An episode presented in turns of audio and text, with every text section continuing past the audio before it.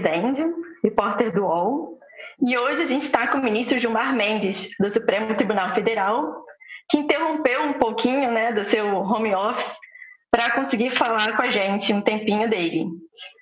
É, ministro, primeiro eu queria agradecer o tempo de estar aqui com a gente, até porque tem muita, tem muita gente em casa, né, querendo saber um pouquinho de como é que estão as coisas relacionadas ao Supremo, ouvir um pouquinho a palavra dos ministros. E como o UOL tem muita repercussão, né, é, tem muito acesso, é, seria bom que o senhor pudesse dar mais ou menos um panorama de como é que está essa situação, é, envolvendo principalmente a pandemia, né, que é uma situação totalmente atípica.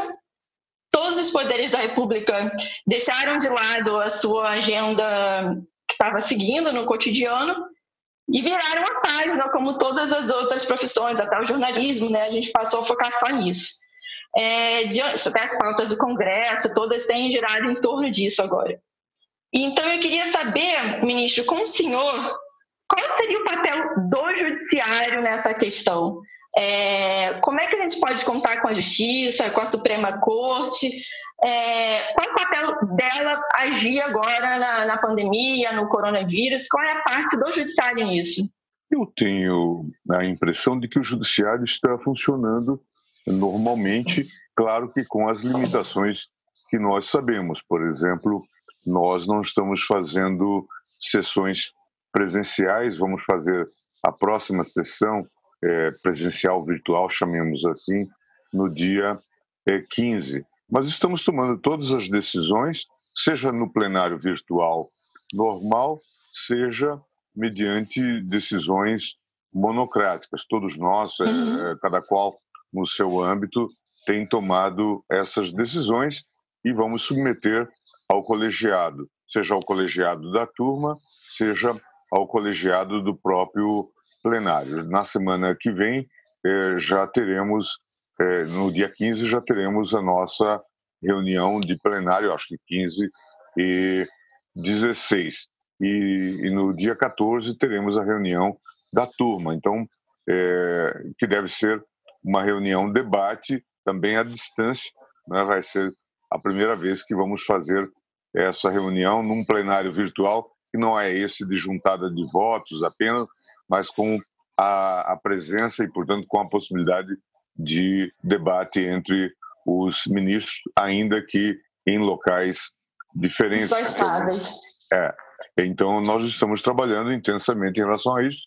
Também o CNJ está trabalhando é, intensamente, tem expedido resoluções, nós vimos aquela que vem sendo contestada a propósito dos presos, vimos uma outra sobre a questão da recuperação judicial e, e, e o impacto aí na, na, dívida das empresas. Só uma questão, porque eu acho que não é todo mundo senhor citou da, do CNJ, né? Isso foi uma resolução que o Conselho Nacional de Justiça recomendou, né? Não tem caráter de obrigação para os tribunais e, e para as outras cortes pelo Brasil considerarem empresas por crimes menos graves, né, crimes mais leves ou por não pagar pensão alimentícia e outros tipos de presos poderem é, sair da prisão, né? Eles lembraram que pode ter um risco de, de contaminação em massa da, da, da, do coronavírus. E isso foi até uma decisão um pouco é, criticada pelo ministro da Justiça, né, o Sérgio Moro, que alertou para não ser um, uma grande libertação em massa. E o senhor, o que, que o senhor achou dessa medida, já que o senhor tocou agora nessa, nessa recomendação do Conselho? É, é não, até para acrescentar, Constância, nós estamos é, é, decidindo vários habeas corpus que estão chegando. Acho que uma boa parte de processos que chegam agora ao Supremo Tribunal Federal tem a ver com habeas corpus e tem a ver com essa questão e essa controvérsia, e nós estamos fazendo a análise, tendo como parâmetro, como pano de fundo, aquilo que o CNJ é, recomendou. Em alguns casos, se trata de uma singela medida de saúde pública, porque os presos, por exemplo, do regime aberto ou semiaberto, eles acabam saindo do espaço prisional e depois voltando portanto, são suscetíveis de contaminação. O próprio ministro Mandetta, quando esteve conosco, é, isso já faz mais de duas semanas, o ministro Mandetta disse que tinha uma preocupação enorme com o que poderia ocorrer no sistema prisional, quando começassem a amontoar doentes e talvez cadáveres, foi a expressão que ele usou. Então é preciso, de fato, olhar isso com muita cautela e seguir essas orientações, tanto quanto possível, do CNJ, tendo em vista que eh, o contrário pode ocorrer. Nós não liberarmos as pessoas e daqui a pouco nós temos um pandemônio no sistema prisional, com motins e tudo mais. Então é preciso ter cautela em relação a isto. Eu sou favorável à orientação do CNJ, que mereceu, inclusive, eh, apoio, encômios da, da, do, da, de instituições internacionais a propósito dessa temática, não é? Muitas pessoas estão criticando essa medida, dizendo que é, enquanto a gente está preso em casa por conta do isolamento social, é, os presos estão tendo a garantia de liberdade por conta da, da pandemia, né, devido a essa medida de soltura. O senhor concorda com esse, esse receio da sociedade? Isso pode ser verdade? A gente passar a ter um monte de criminoso na rua por conta dessa resolução? Isso ser banalizado? Não, o CNJ não deu é, esse libera geral ele pediu que os juízes avaliassem e avalizassem cada situação, mas que fizessem de fato essa avaliação. Porque o que pode acontecer é um estado de pânico nos presídios e aí, de fato, não se ter nenhum elemento de contenção. Então é preciso ter muita responsabilidade em relação a isso. É claro que a população vê sempre com preocupação a qualquer medida que beneficia presos, mas aqui se trata de uma medida também de saúde pública e de segurança pública. Uma grande uhum. instabilidade no sistema prisional vai provocar uma grande insegurança pública. Entendi. Ministro, uma outra questão muito polêmica agora também é em torno do isolamento vertical, né? Que tem sido o embate entre presidentes é, contra algumas recomendações da OMS também contra o ministro da Saúde, né, o Henrique Mandetta. É, recentemente, o presidente Jair Bolsonaro liberou alguns serviços que ele disse como essenciais, que seriam casas lotéricas e uh, lugares religiosos, né, de cultos. E hoje parece que o presidente vai estender isso para mais 14 itens. Ele vai incluir entre itens, é, itens essenciais, é, como por exemplo, tá, né, já está quase certo, segundo notícias recentes, é, aluguéis de veículos, é, lugares que vendem materiais de limpeza, é, lugares de cadeia de biocombustíveis. É, o que, que o senhor acha dessa medida de afrouxar, né? Parece estender o número de, de lugares abertos como é, serviços essenciais. Isso pode ser judicializado em algum momento? Não, isso já vem sendo judicializado. Eu mesmo estive faz mais de uma semana com o presidente e ele reclamava que o judiciário tem decidido contrariamente àquilo que ele tinha colocado no decreto. E aqui surgem questões jurídicas interessantes, embates entre a União, né, representada pelo presidente, estados e municípios. Isso pode ocorrer, portanto, pode ocorrer questionamentos do próprio ato do presidente da República.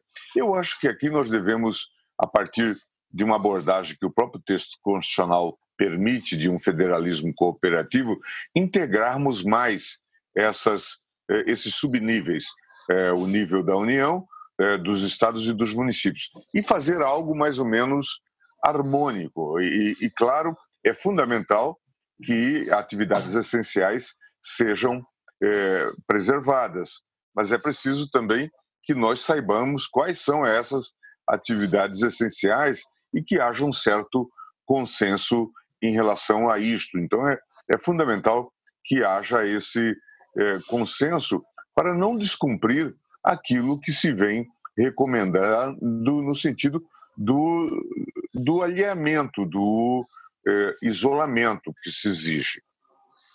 Mas o senhor acha que esses itens, eles são essenciais mesmo ou corre o risco de, de acabar sendo um isolamento horizontal, talvez, com todos essas, essa, essas, esses lugares liberados pelo presidente? Ah, não vou emitir juízo sobre isto, vamos aguardar eventual impugnação e eventual é, questionamento. Isso precisa ser devidamente metrificado e tem que ter respaldo técnico. Não pode ser eu acho que, eu acho que, o achismo aqui não é bom conselheiro. Uhum. Outra questão também é o uso da hidroxicloroquina, né? Que o presidente também tem batido muito na tecla, apesar da OMS ainda não ter comprovado a eficácia. Recentemente, o Luiz Henrique Mandetta, que era contra a liberação enquanto não tivessem estudos comprovados, ele afrouxou também, agora já liberou para uso de médicos para pacientes que em estado grave. Já estuda a liberação para pacientes em estado é, que não sejam tão graves, né, mais leves. É, e o, o judiciário também pode atuar nessa questão, porque é um medicamento que ainda não tem nenhum estudo comprovado. É... O que, que, você acha disso, de liberar essa, esse, esse. que o presidente está batendo tanto nisso, de liberar a cloroquina? É, o, o, Brasil já foi um país de 100 milhões, 200 milhões de técnicos de futebol. Agora está se tornando 200 milhões de médicos. Né? É, vamos calçar a, a sandália da humildade. Eu não vou opinar sobre medicamentos, porque não tenho habilitação para tanto. E acho que esse tema tem que ficar com os médicos, com os cientistas, que infelizmente uhum. no Brasil são bons. Às vezes são até melhores do que os nossos dirigentes. Os médicos no Brasil são melhores do que os nossos dirigentes em geral. Então, acho que nós devemos é, é, estar é, seguros e confiantes de que os médicos farão a adequada prescrição. Uhum. E sobre a liberação do FGTS, ministro, é, alguns, alguns veículos também deram que o senhor está estudando liberar mesmo essa liminar, né, para que uh, os, os, trabalhadores tenham direito ao saque por conta da pandemia. É, isso está no seu radar? O senhor vai fazer isso? Tem grandes chances? Como é que como é que essa medida pode ajudar na vida do trabalhador que está em casa, não podendo, né, em seu trabalho, às vezes com, com um salário reduzido? Constância, a gente tem que examinar isso com todo cuidado, porque é, este também é um fundo do trabalhador e subsidia todas essas ações da construção civil. Então, nós temos que examinar com bastante cautela essa temática, mas é claro que é um pedido sério já há antecedentes no passado, eh, em momentos de grave crise, de quadro de calamidade, de liberação, que foi feita pelo Executivo até uma dada quantia. Eh, esse pedido chegou ontem ou anteontem ao Supremo Tribunal Federal. Eu já pedi em 24 horas as informações tanto do Executivo quanto do Congresso para que a gente possa fazer a devida avaliação. Se for o caso, talvez o próprio executivo pode ter essa iniciativa, talvez até independentemente do, de uma decisão judicial. Mas, em suma, é, o tema já está colocado na mesa para um debate, para uma análise. E já responderam, ministro, ao senhor? Não, ainda, ainda, não, ainda não. Ainda não. O senhor chegou Mas... a conversar. Uhum, diga. Não, ainda não. Isso foi encaminhado para que eles possam fazer a devida análise. O senhor chegou a entrar em contato com, com falar sobre isso com algum congressista, algum parlamentar, não, Rodrigo não, Maia? Não, tive, não, não tive tempo, não tive tempo. Ministro, o que, como, que o senhor está achando do trabalho do parlamento assim nessa situação? Eles se mobilizaram, né? Estão criando é, sessões online também, é, até para ajudar as medidas do governo. Que, como é que você acham da atuação do legislativo na pandemia? Eu acho que o legislativo vem atuando de maneira bastante eh, eh, efetiva, já vinha atuando e não tem participado deste bate-cabeça da administração pública em geral e, e aparentemente se apresenta de maneira mais organizada. Se nós olharmos aí o número de parlamentares, é, cerca de 600, nós vamos ver que é, aquilo parece hoje está eh, muito mais próximo de uma orquestra, de algo bastante organizado, considerando que poderia eh, ter aí as propostas mais mirabolantes e, e mais eh, irresponsáveis nesse contexto, mas tudo parece estar devidamente coordenado e acho que o parlamento nesse momento tem dado exemplos de maturidade que tem faltado em outros setores muitas vezes. O senhor, o senhor acha que, o senhor enxerga essa orquestra também dentro do, do Poder Executivo, junto com o Ministério da Saúde? Acontece essa harmonia toda também? Ou o senhor não está enxergando isso? Eu acho que eh, o Executivo está muito desafiado, porque a ele compete eh, todas as ações. E certamente é preciso que haja aí uma maior organização. Tanto é que na conversa que tive com o presidente, eu lembrei da experiência que tivéramos no chamado apagão, no racionamento, em que havia um comitê de crise funcionando sob é, a coordenação do ministro Pedro Parente na Casa Civil. Imagino, e eu reputo que aquela crise era muito menor, muito menos grave do que a crise que nós estamos enfrentando agora, porque ela, é, diz, a época dizia respeito apenas à questão do fornecimento de energia elétrica. Aqui nós temos uma crise muito mais é, profunda, envolve a saúde das pessoas, a vida das pessoas, envolve também a economia dessas pessoas, o emprego dessas pessoas. Portanto, é algo multifacetado e exige uma coordenação muito mais desafiadora. E eu espero que o executivo, junto com o legislativo e o judiciário, é, logre articular essas múltiplas faces para esse desafio. Torço para que isso ocorra. Essa semana, ministro, a gente pôde acompanhar é, a grande polêmica, né, que foi a, a, possível demissão do ministro da Saúde, do Luiz Henrique Mandetta, e aí teve essa coletiva anteontem, que ele disse que não vai abandonar, que, ele, que o médico não abandona o paciente, e o, o, presidente claramente desautorizando ele em, em, em, várias questões, né? inclusive sobre o, o isolamento. É, o senhor previa em algum momento que pudesse acontecer essa rusga entre o presidente e o seu próprio ministro da Saúde? Isso foi longe demais? Em que medida que isso pode atrapalhar a condução para conter essa pandemia no Brasil? Não, eu não, eu não previa que isso fosse acontecer e certamente isso não é desejável. O presidente da República dispõe do poder de eventualmente exonerar seus ministros. Eles são, nos termos da Constituição, auxiliares do presidente da República. Agora, como eu disse até num outro programa, é, a Constituição não permite que o presidente adote políticas genocidas, políticas que afetem de maneira é, crucial, global, a vida da população. Então, me parece que é preciso pensar muito nesse contexto e é desejável, de fato, que haja uma é, articulação, que haja um afinamento, para usar a expressão, dessa orquestra que de fato o Ministério da Saúde, Ministério da Economia, eh, Casa Civil, AGU se articulem, porque todos eles são necessários nesse momento. Acho que é fundamental que haja essa articulação. O senhor citou o Ministério da Economia, né? E recentemente também, o senhor também se pronunciou sobre a questão da liberação do auxílio de, de 600 reais, né? Que já foi aprovado pelo Congresso. E aí teve toda uma polêmica do governo que citou a criação de uma PEC para isso.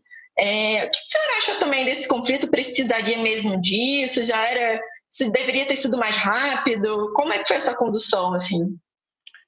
É, Constância, eu acho que o mundo todo não estava prevenido para essa crise. Isso é um juízo mais ou menos global. Se nós olharmos os articulistas é, dos jornais importantes do mundo todo, eles têm falado de que houve uma certa desídia, uma certa negligência. Alguns países responderam de maneira mais rápida, outros de maneira menos rápida. Aqueles que responderam de maneira mais rápida estão tendo também respostas mais positivas. Ainda há pouco eu via um gráfico de Portugal. Quando se teve já o, primeiro caso, Portugal foi tomando todas as medidas e está se saindo airosamente no que diz respeito ao resultado saúde. É claro que o impacto na economia é muito sério, é um país pequeno que depende de turistas, mas está saindo bem. Os outros países que não acreditaram ou que decidiram, vamos chamar assim para usar uma expressão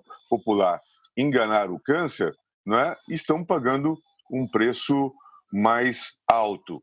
E nós, eu acho que ficamos aí um pouco no meio né, nesse é, processo e tomamos deliberações, mas não acreditávamos que isso poderia ser é, tão sério, não é? E até que, de fato, vimos que precisávamos agir e estamos agindo e acho que estamos tendo bons é, resultados. É? Temos aí o SUS em funcionamento, os governadores tomaram a si essa tarefa, é, o governador de São Paulo, o governador mesmo do Distrito Federal, o governador do Rio de Janeiro, em suma, vários governadores, governador do, do estado do Pará, vários governadores tomaram a si essa tarefa e essa liderança. O governador Caiado de Goiás foi discutido, inclusive, com manifestantes, dizendo que se tratava. Na questão de... da manifestação a favor do presidente, que ele falou que isso, não é. deveriam é. estar na rua. Ele não devia estar na rua porque isso era um risco para a saúde pública. São exemplos. Eu tenho citado o exemplo do prefeito de São Paulo, Bruno Covas, que está restabelecendo de uma grave doença, de uma grave moléstia, e está lá todo dia montando agora é, UTIs, é, hospital de, de campanha. Em suma, acho que tem muita gente trabalhando de maneira séria, também no âmbito do, do, do governo federal. É, veja o esforço de toda essa equipe do, do Mandetta, do ministro da Saúde, também na, na, na economia, o esforço do, dos técnicos para fazer essas medidas chegarem às pessoas. É, mas nós fomos pegos, eu devo dizer, de fato um pouco despreparados. E até acho positivamente que eh, isso será bom para o Brasil, para nós mudarmos a nossa relação. Por exemplo, nós romanceamos demais a coisa da favela, mas nós estamos vendo que agora estamos pagando um preço muito alto por essa favelização generalizada das nossas cidades. Nós precisamos encerrar com esse ciclo que nos envergonha, esse índice de tuberculose. É, é como prescrever o afastamento de pessoas numa casa de 3 metros quadrados, 4 metros quadrados. Quer dizer, é realmente algo chocante o que nós permitimos. O Rio de Janeiro hoje, pelo que a própria televisão mostra, é uma grande favela com alguns, alguns bairros urbanizados. Isso não pode ser. Então, acho que nós temos uma grande tarefa, essa desigualdade. Veja a dificuldade para liberar os 600 reais por quê? Porque sabe que essas pessoas existem, vocês na imprensa estão chamando de invisíveis, mas não se sabe como chegar a elas. Veja, tudo isso é altamente constrangedor. O Brasil precisa mudar isto. Eu acho que isso será talvez um legado positivo desta crise. Nós temos que melhorar muito a governança. E certamente vamos fazê-lo. O senhor acha que a pandemia pode servir em que sentido para nessas comunidades carentes, da população mais pobre? Você acha que vai ter uma visão diferente em relação a essas pessoas? Vai ter uma, uma desigualdade menor? Como é que vai ser isso? Não entendi um eu pouco. Acho, eu, eu, acho que a gente tem que retrabalhar essa questão da desigualdade e melhorar é, minimamente esse chamado estado de bem-estar social. Nós temos que chegar a essas pessoas, nós temos que fazer campanhas para melhorar a, a, o saneamento, melhorar a moradia dessas pessoas, encerrar com esse ciclo que de fato nos enche de vergonha.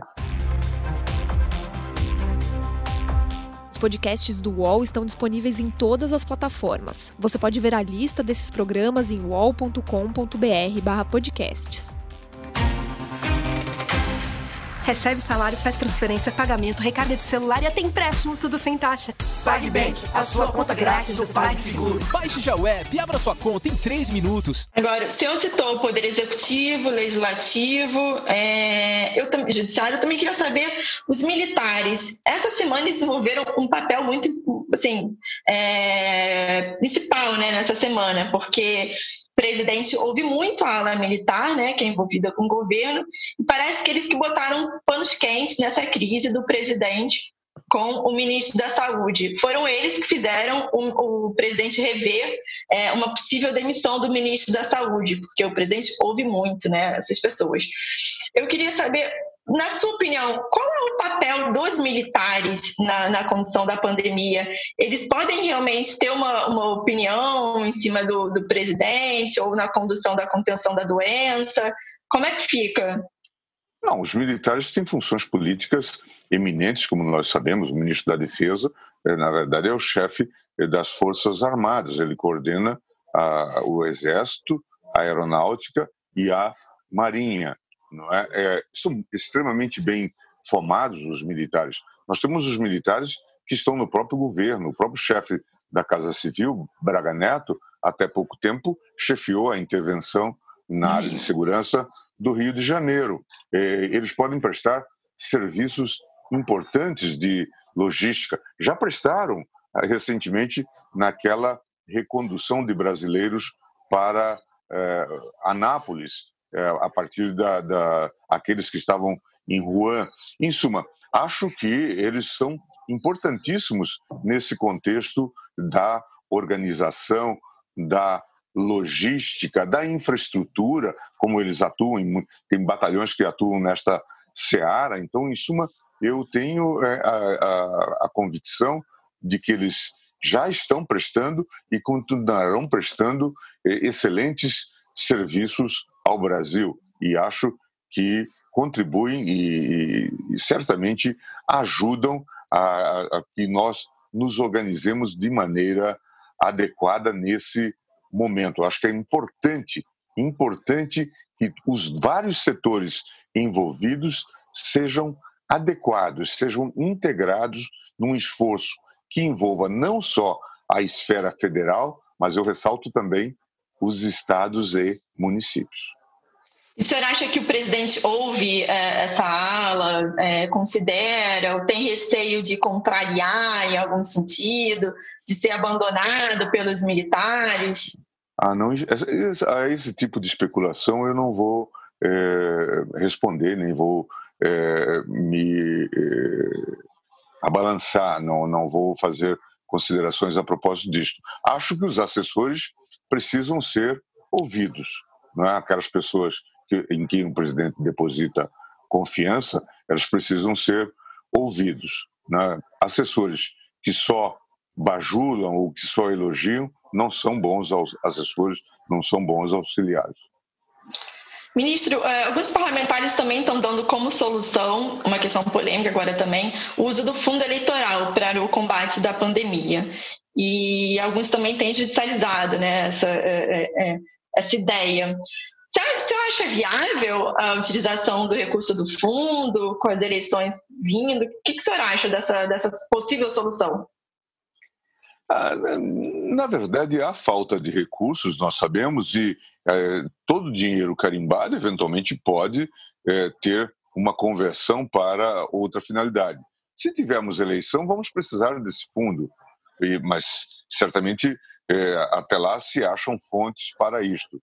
Né? O que a gente tem que encerrar é, é com esse debate um tanto quanto infantil. O Brasil, é, é, de fato, deu passos aí atrás é, e retrocedeu, inclusive no, no, item maturidade, não é? Dizer, nós precisamos achar é, recursos maiores até para essa tarefa. Nós estamos falando de alguma coisa que se aproxima de 800 bilhões de reais portanto, é o que se diz que se estima que é necessário para todo esse enfrentamento da crise. Então, discutir um bilhão, dois bilhões do fundo eleitoral é, parece coisa de é, criança nesse é, ambiente, não é? Então, é, é, mas, claro, se tiver mais 50 milhões, mais 100 milhões, é, cortes de gastos aqui ou acolá, tudo eu acho que é, relevante. Mas depois temos que fazer as eleições e precisamos também do fundo eleitoral. Mas isso os próprios técnicos saberão fazer, se for necessário, a realocação de recursos. O importante é não, de fato, é, tematizarmos isso de maneira é, populista. O populismo já nos deu é, resultados muito ruins. Vamos encerrar com isso. Nós precisamos de ter mais adultos na sala.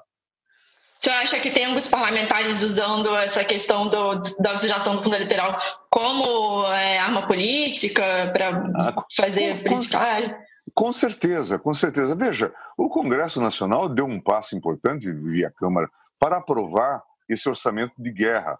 É, ali, na verdade, está se fazendo uma separação, esse chamado orçamento especial, para a crise, né, que envolve é, muitos bilhões, né, em que isto aqui não teria é, grande relevo. Mas, em suma, é, é preciso, de fato, que a gente trabalhe com maior responsabilidade. E há, sem dúvida, uma maioria de parlamentares que está trabalhando com esse senso. E o que, que seria esse censo, ministro? Qual seria o caminho certo para os parlamentares agirem agora? Que, propondo ideias, é, propostas de leis, o que, que seria? Eu tenho a impressão que conversando com, com os corpos técnicos na área é, médica, na área da ciência, é, na área da pesquisa, conversando com é, as pessoas na área da economia, encontrar medidas que sejam ajustadas para esse momento. Olhar o que eh, os países estão fazendo nesse contexto. Tentar salvar os empregos, tentar salvar a economia de maneira eh, responsável.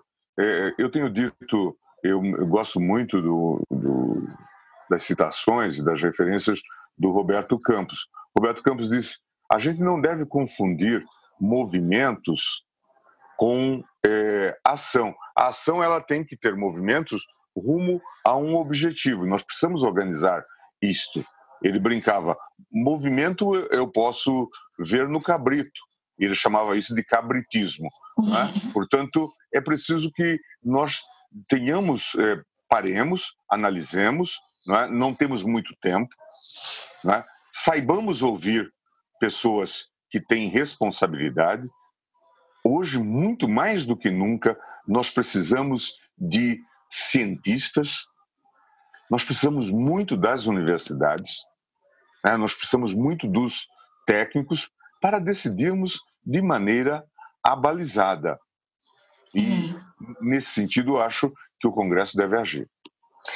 Ministro, e o Ministério da Justiça? É, dessa pasta, né, já que tem grandes também autoridades nessa questão da, de normas, de leis? O é, que, que o senhor acha que poderia agir, atuar, de que forma o Ministério da Justiça, né, o ministro Sérgio Moro, na questão da pandemia? Ele, ele poderia é, assumir um papel de protagonismo maior nisso? Onde ele poderia se encontrar aí, né, dentro da pandemia?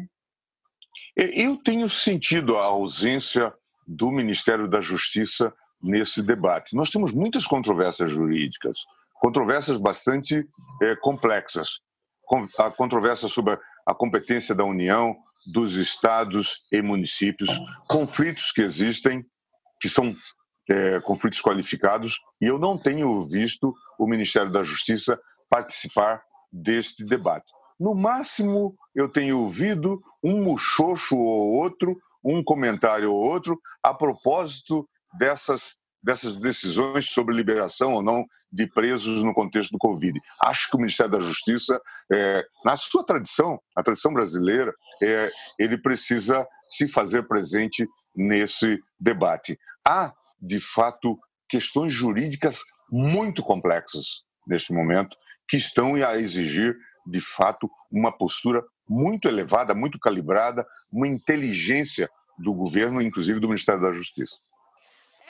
Dos decretos de isolamento, que há muito conflito entre o que, que o município acha, o que o governo acha, e agora o presidente, né, tentando afrouxar ainda mais o número de serviços essenciais. Você acha que isso poderia ser um exemplo de como o ministro Sérgio Moro poderia atuar nessa nessa questão do, dos decretos, o que, que, que, o governo diz, o, o que, que o município diz, o que, que o presidente diz? A área, a área jurídica do governo como um todo precisa de se coordenar nessa temática. Eu estou absolutamente convicto e já disse que é, decisões que venham a ser tomadas pelo governo, por qualquer governo, que não tenham base nas orientações da Organização Mundial de Saúde, que não tenham base na orientação do próprio ministro da Saúde, entre nós, ou dos secretários de saúde, essas decisões não vão subsistir no judiciário. Uhum. Ou seja, qualquer decreto do, de, do presidente ou do governo que não seja respaldado com uma norma do OMS tem o risco de, de cair ou ser derrubada pelo, pelo Supremo. Com certeza, com certeza. E por isso que me parece que aqui nós precisamos de uma adequada integração, de uma adequada articulação entre os vários setores envolvidos no combate à crise. Para isso não ser judicializado, né, no final? Tanto quanto possível.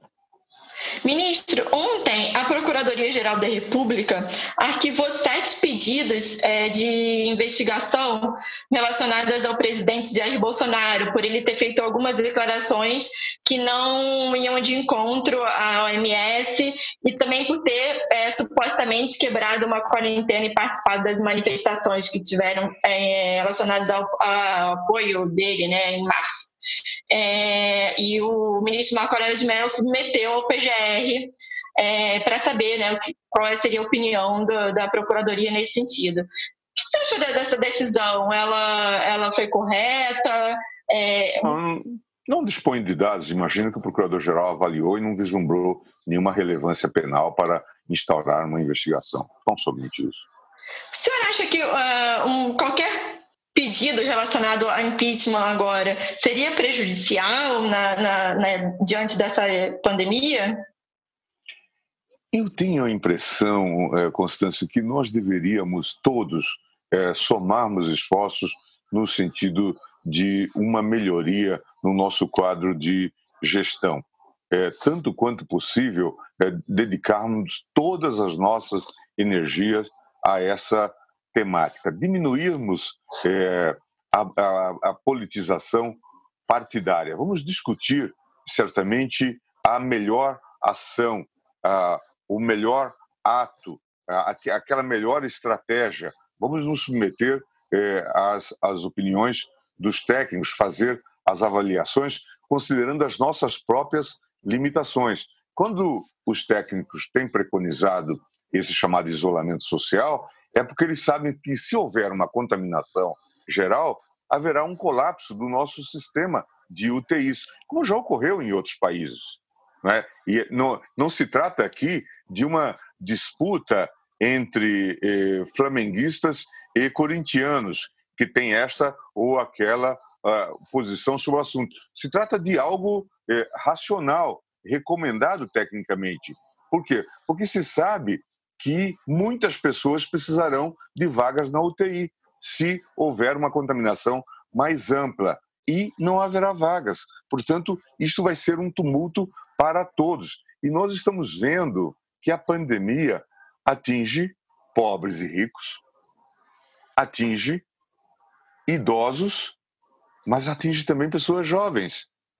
Portanto, a, a rigor, nós devemos olhar com esse eh, com essa perspectiva, não é? E, de fato, é, tanto quanto possível, reduzirmos essa disputa, essa politização. Eu disse ao presidente: o senhor precisará dos governadores, independentemente da coloração partidária. Então, a União não tem é, o poder de é, invadir um Estado, de dar ordens não é disso que se cuida. Aqui, o federalismo que está no SUS materializado é um federalismo de cooperação. Por isso que creio que nós deveríamos é, encerrar é, essa animosidade e, e, essa belicosidade e buscarmos integração. Ministro, no início da pandemia, o presidente Jair Bolsonaro chegou a dar algumas declarações que é, também tiveram repercussão, né? De que a, a, o coronavírus era só uma gripezinha e que poderia não afetá-lo porque ele tinha um histórico de atleta. Você acha que fazendo, falando essas declarações, né, que obviamente não tem respaldo da OMS, mas enfim é, é a autoridade maior da República falando, é, você acha que isso pode também causar algum problema, ele, ele causando esse tipo de desinformação? É, as pessoas podem ser incentivadas a saírem de casa achando que não é grupo de risco? Qual a responsabilidade do presidente nessas declarações? As pessoas têm o direito de dar sua opinião e, eventualmente, de eh, fazer uma análise equivocada e depois fazer é, uma reanálise. Isso já aconteceu também no exterior. Nós vimos a opinião dada por Trump e depois por, por Boris Johnson na Inglaterra, que depois reformularam as suas opiniões. Sim, o Boris Johnson até está internado em estado grave agora, né, por conta do coronavírus. Está na UTI. O presidente ele pode ser, de alguma forma, responsabilizado por esse tipo de declaração? Não vou analisar isso agora. Não, não, não imagino que. Não é, não é o ideal que haja é, orientações diversas no próprio governo. Acho que o governo precisa se coordenar em torno do próprio comitê de crise, em torno da orientação do Ministério da Saúde, não é, para não gerar é, esse tipo de perplexidade. Nesse sentido, eu gostaria também de fazer justiça à imprensa. A imprensa tem cumprido um importante papel ao esclarecer, ao trazer a experiência de outros países. Isso tem contribuído para que, sem nenhuma medida coercitiva maior, a, a população fique em casa. Veja que 60%, pelo menos, da população está apoiando e está observando o isolamento social. Muita gente eh, está obrigada a continuar trabalhando, estão nas atividades essenciais ou coisas do tipo, mas ou estão se reinventando com eh, home office e aulas por internet, em suma, as mais variadas formas. Então, a mim me parece que eh, a população, nesse sentido, está bem orientada e, e confiando na, nas recomendações da, dos gestores e, e, confiando também na, naquilo que a própria imprensa informa. Por isso que eu acho que os resultados são significativos até aqui. Uhum. E você acha que por ter sido é, na escala de países, né, o Brasil não foi um dos primeiros a passar por essa pandemia. Ele teve exemplos de alguns países, inclusive da Europa. Você acha que o Brasil ele aprendeu alguma coisa de lição com esses países? É, o, o, filho do presidente deu algumas declarações recentes sobre a China, né, que até a embaixada reprovou que teria sido o corona, o corona vindo da China, né, o, corona, o China vírus. É, o que você acha que isso contribui para o debate, assim, ficar atribuindo é, o vírus para a China, é um filho do presidente falando isso. O, o, ministro da Educação recentemente também publicou uma charge que ironizava a China. O que você acha desse tipo de conflito surgindo no Brasil?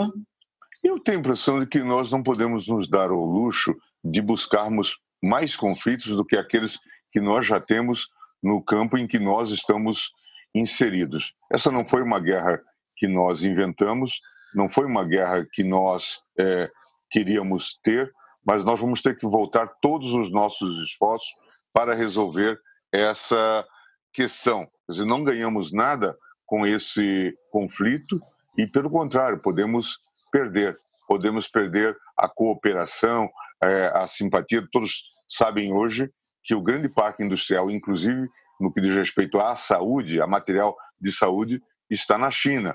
Então, nós precisamos desse material para a defesa da nossa própria população.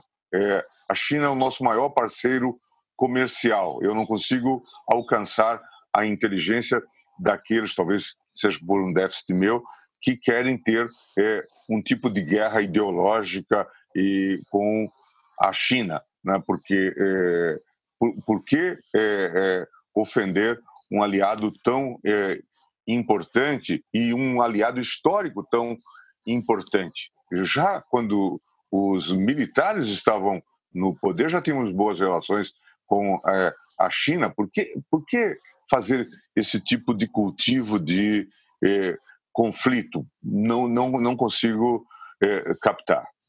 Isso pode ser prejudicial para o Brasil e nessa questão comercial também, que o senhor falou, tá essa questão da expertise, como é que eles lidaram com, com a contenção do coronavírus, eles poderiam ser colaboradores né, com o país. Como tem cooperado com todo o mundo, e claro que nós estamos precisando de uma colaboração é, global. Todos aqueles que possam ajudar de alguma forma é, devem ser bem-vindos.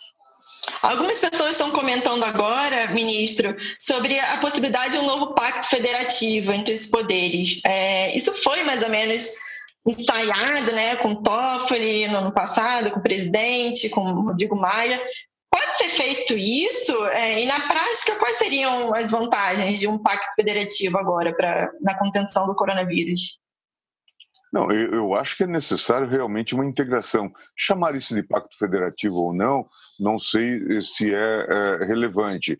Acho que o que é importante é que, de fato, haja entendimento, que haja cooperação. Porque na, no próprio sistema de saúde, nós temos que estar integrados União, Estados e municípios. Grandes hospitais, importantes hospitais, estamos vendo em São Paulo, estão sob administração municipal, outros sob gestão estadual. Então é preciso que haja essa integração e essa cooperação. Está sendo feito alguma coisa nesse sentido, alguma conversa, alguma ideia nesse sentido desse possível pacto federativo, que não seria nesse nome? Não, não sei. É, eu acho que isso é obrigatório. É, e isso no, no âmbito da saúde, mas em todos os âmbitos, no âmbito da logística. Acho que esse comitê de crise do Palácio do Planalto tem que se abrir para a necessidade dessa é, cooperação no âmbito federativo. Mas então o que, que seria? Seriam o Supremo ou ministros poderiam participar desse grupo criado pelo Executivo? Como é que poderia ser isso feito na prática? Não, não, não, o Supremo. Acho que é, o Supremo aqui tem decidido questões federativas importantes e há questões federativas importantes para serem decididas. Eu mesmo estou com uma questão que estamos tentando chegar a um acordo sobre a ausência ou a falta de uma disciplina em relação à lei Candir. Mas aí há aspectos específicos que podem ser decididos uh, judicialmente. Agora, há outras questões que precisam de fato de uma uh, cooperação de uma pactuação, de uma divisão de responsabilidade, mas certamente isso vai se dar no âmbito do próprio executivo, do próprio legislativo. E nessa conversa com o presidente, ministro, que o senhor citou algumas vezes, é, como é que foi? Foi o presidente que te chamou? No, foi no palácio? O que, que ele te pediu? Ele pediu alguma ajuda? É, deu alguma ideia? Fez alguma proposta? Como é que foi esse encontro? Não, veio um convite para que eu conversasse com ele. E eu conversei e expus a experiência que tinha tido no apagão. Uh, a ideia de um comitê central, de uma cooperação, de uma pessoa com a incumbência de coordenar todo esse trabalho e de pedir cooperação dos demais órgãos. Em suma, eh, e eu disse, aquela crise era muito mais simples do que esta, porque era uma crise apenas de abastecimento de energia. Aqui nós temos, de fato, algo eh, imenso não é magno por todas as razões. E o presidente chegou a acatar alguns conselhos seu, ouviu, disse que iria. Não, certamente ouviu, uma conversa cordial, mas uh, quanto a acatamento de, de, de, conselhos, aí já é uma outra questão. É, o, o, que eu sei é que hoje está funcionando no, no Palácio, eu não sei é, qual é a efetividade, é um, um órgão de, de, de crise né, um comitê de crise que é dirigido pelo ministro da Casa Civil, Braga Neto, né, e, isso integra também a Câmara da Saúde. Em suma, é, teria que ver isto materializado em atos. E, ministro, é, nas próximas sessões virtuais que vão começar na semana que vem, tem alguma pauta ligada ao coronavírus? É, o que, que, tem de que novidades que pode, pode surgir da semana que vem dentro do Supremo? Acho que as questões ligadas à competência medidas que a União tomou, e se a matéria é da competência da União ou dos estados ou até mesmo dos municípios, devem constar da pauta da, da próxima semana. Como exemplo, seriam aqueles decretos é, de transporte intermunicipal ou interestadual Isso, que não podem imagina. circular de um estado para o outro. Isso foi judicializado, isso pode ser resolvido na semana que vem? Pode ser, pode ser. Uhum. Seria uma das questões essa, então, aí a pauta. E uma questão importante. Ministro, outra coisa também, o senhor disse que quando as turmas voltarem, é, pode ser que o, o senhor bote na pauta, ou que venha a pauta, a questão da suspeição do ex-juiz Sérgio Moro, né, o ministro da, da Justiça, nos casos da Lava Jato. Isso vai vir também para a pauta? É, quando? Como é que vai ser isso? Vamos aguardar o retorno para a, a, a pauta presidencial e aí vamos decidir sobre isso. Senhor, porque eu vi em alguns lugares que isso viria para a pauta agora, né, essa questão da suspeição quando tivermos sessão presencial. Nós não estamos tendo. Já é uma. E quando é que começam as sessões? É, ah, isso seria só na sessão presen... presencial, não seria na virtual? Eu não sei, nem você sabe quando que a gente volta a trabalhar é, regularmente, então também nós estamos é, com essa perplexidade. Entendi. Agora, uma última coisa, ministra, que também surgiu aqui. É, o senhor acha que a condução do, da, do ministro da Saúde, Luiz Henrique Mandetta, como é que o senhor está avaliando? É, você acha que ele vai conseguir é, trabalhar, mesmo com é, todas essas polêmicas dessa semana? Você acha que ele vai conseguir ter a liberdade de, de, de atuar no seu ministério como estava atuando nas outras semanas? Ou depois dessa briga com o presidente, você acha que ele vai sofrer algum tipo de engessamento da, das políticas da saúde? Não, não vislumbro essa, essa possibilidade. Acho que o, o ministro tem dito que continua trabalhando, conta com apoio é, no âmbito do governo, conta com apoio também é, dos governadores, dos secretários de saúde, conta com apoio da população, certamente vai continuar traba trabalhando. Tem uma boa equipe, como nós vimos, tem dado boas orientações, tem respaldo é, na comunidade internacional e acredito que vai continuar fazendo o seu trabalho.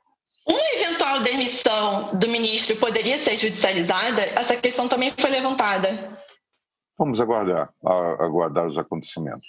Mas tem algum respaldo jurídico para a demissão de um, de um ministro? Tem, tem casos passados de, de que isso aconteceu? Não, não temos, não temos nenhum caso em que é, algum ministro foi demitido e foi restabelecido no cargo, mas isso precisa ser examinado. Entendi. Tá bom, então, ministro, obrigada pelo seu tempo.